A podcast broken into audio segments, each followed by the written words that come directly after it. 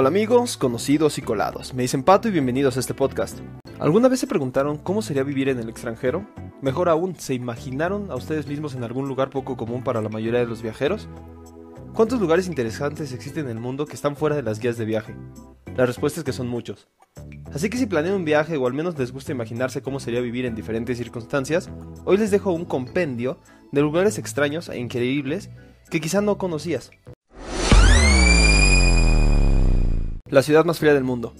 En Rusia, más en específico en la parte oriental de Siberia, se encuentra Oymyakon. Sus 500 habitantes no la tienen fácil, pues la temperatura en invierno puede llegar a los menos 50 y menos 60 grados Celsius, y el promedio de temperatura anual es de menos 40 grados. ¿Por qué hace tanto frío? Muchos son los factores, pero principalmente es porque Oymyakon está a 700 metros sobre el nivel del mar, y rodeada de cadenas montañosas que mantienen el frío ahí. Entre las dificultades que los pobladores llegan a sufrir es que no existen tuberías de agua. Estas se congelan muy fácil. Sin embargo, ellos pueden acceder a agua líquida porque en la ciudad hay aguas termales que circulan constantemente. De hecho, Oymyakon significa agua que no se congela. La gente se calienta con leña o carbón, y sobre autos o celulares, olvídate.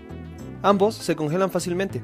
De hecho, un auto al aire libre siempre debe permanecer prendido para evitar que se congele. Los vegetales y las frutas son en extremo escasos, pues son imposibles de cosechar. La carne es su base de alimentación, sobre todo la de reno, caballo y pescados. El lugar más caluroso del planeta. Si no quieres viajar hasta Siberia para congelarte, quizá el siguiente destino mucho más turístico quede más cerca de tu ubicación actual. Igual has escuchado hablar de él, el Valle de la Muerte en California, Estados Unidos. Más en específico, el área poblada es Furnace Creek. Ahí viven 30 personas. Dependen en gran parte del turismo. Pero no por eso es fácil habitar el único lugar poblado del Valle de la Muerte. En 1913 se registró la temperatura récord de 56.7 grados Celsius. Sin cuidado y precaución es muy fácil que puedas morir en el Valle de la Muerte.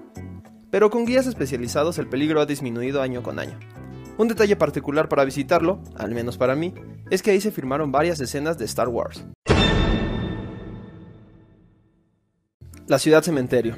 En Nayaf, Irak, se encuentra la ciudad que alberga el cementerio más grande del mundo. Está situada a unos 160 kilómetros al sur de Bagdad y posee más de 585.700 habitantes. Nayaf es famosa por ser el lugar al que se le atribuye albergar la tumba del Imán Ali, primo y yerno de Mahoma. Esto provocó que muchas personas quisieran ser enterradas ahí, por lo que muy cerca se estableció el cementerio Wadi Salam, o Valle de la Paz. El cementerio ocupa 6 kilómetros cuadrados y tiene enterradas cerca de 5 millones de personas.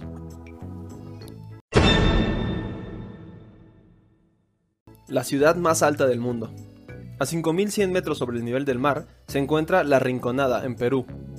La ciudad, también llamada el Techo del Mundo, ofrece un panorama hostil para sus más de 50.000 habitantes.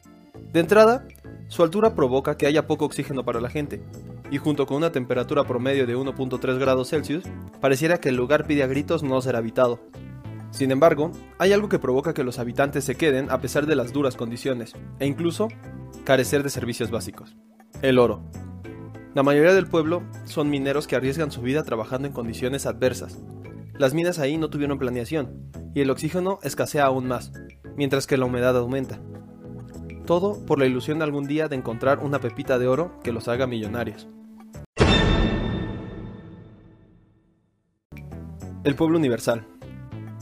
Ubicado en la India se encuentra la ciudad de Auroville, cuyo objetivo es ser un pueblo universal donde todos los hombres y mujeres de todas las nacionalidades puedan vivir en paz y armonía. La pequeña ciudad se fundó según las visiones de Mira Alfasa, más conocida como la Madre, quien fue discípula de Aurobindo, un maestro de yoga, poeta y filósofo indio que se le atribuye como descubridor de nuevos caminos de acercamiento a la divinidad y conocimiento sobre la Tierra y el universo. Posee una población de más de 50.000 habitantes. La idea de una ciudad universal con una vida comunitaria internacional fue presentada a la ONU y al gobierno de la India en 1965. La ciudad fue inaugurada el 28 de febrero de 1968. 124 países arrojaron un puñado de su tierra dentro de una urna que se encuentra enterrada en el centro de Auroville, para simbolizar así la fraternidad universal. El diseño de la ciudad está basado en una mandala, según los planes del arquitecto francés Roger Anger. No utilizan el dinero y no se tiene propiedad privada. Tampoco tiene un líder o autoridad.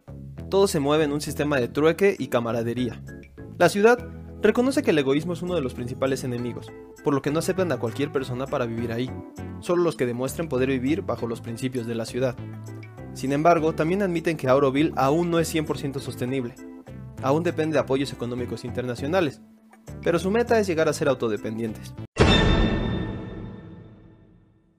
¿Un pueblo donde todos viven en el mismo techo? Estados Unidos vuelve a aparecer, pero esta vez en Alaska, más en específico Whittier. Además de paisajes asombrosos, este pueblo destaca porque más del 80% de los 220 habitantes viven en un solo edificio, llamado Baggage Towers. El edificio cuenta con una tienda, hospital, policía, iglesia y alcaldía. Creo que ahí sería mucho mejor pasar la cuarentena. Y si bien la escuela está en otro edificio justo enfrente, hay un túnel subterráneo que conecta las dos construcciones. Al parecer, todo este embrollo se formó cuando Estados Unidos decidió hacer una base militar secreta y aprovechó la ubicación de Whittier, porque estaba rodeada de montañas y tenía una bahía que nunca se congelaba. De hecho, el lugar sería perfecto para esta cuarentena, pues la única entrada por tierra es a través de un túnel que atraviesa la cordillera. En la noche esa entrada se puede bloquear. Si quieres visitar el lugar, te puedes quedar en el mismo edificio que todos para vivir la experiencia. Whittier además es uno de los lugares donde en ciertas épocas del año puedes vivir días en el que el sol nunca se esconde y noches en el que el sol nunca sale. Si les gustó este podcast, recuerden compartirme y recomendarme con sus conocidos. Invítenlos a seguirme en Twitter, Instagram y Facebook. Si conocen más ciudades insólitas, no duden en mencionarlas para incluirlas en un nuevo video. Recuerden que hay un episodio nuevo cada semana. A mí me dicen Pato y con esto me despido.